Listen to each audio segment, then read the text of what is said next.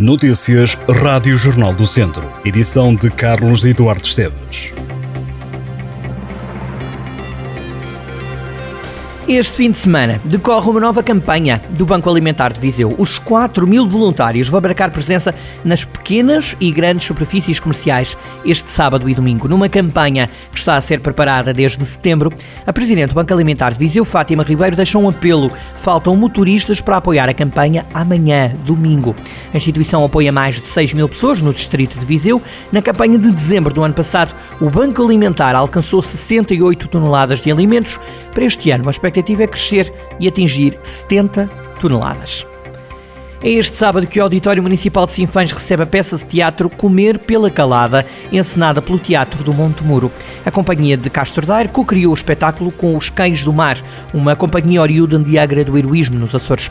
A peça conta a história de dois irmãos de uma família abastada que se deparam com um assalto e dois bandidos em fuga, num enredo que remonta à Serra do Monte Muro dos anos 50, época em que a pobreza rural era extrema. A entrada é gratuita, os bilhetes podem ser levantados no dia do espetáculo. O pano abre a partir das 10h30 da noite. Os bilhetes estão disponíveis às 8 da noite.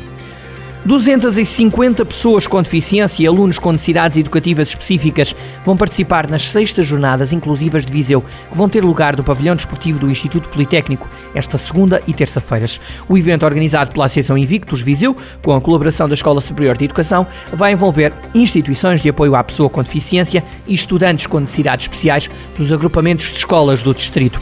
Os atletas vão poder praticar 14 modalidades e atividades desportivas adaptadas. São elas o disco golfe, o ténis, o futsal, o karaté, o corfball, o polibete, o para-hockey, a capoeira, o minigolf, o handball, a dança, o atletismo, o bóssia e os jogos tradicionais tem até 7 de dezembro para visitar a exposição As Flores da Glória. A mostra da autoria de Glória Paiva vai manter-se de portas abertas até 7 de dezembro. Glória Paiva é poetisa, pintora, letrista, assinou, entre outras, as letras das marchas de Viseu de 2014 e 2015 e do hino do Académico de Viseu e é autora de peças infantis e espetáculos de teatro. As Flores da Glória resultaram do escape a duas cirurgias que a autora teve na mão direita, aparecendo a pintura como a melhor psicoterapia para a alma e para o exercício terapêutico.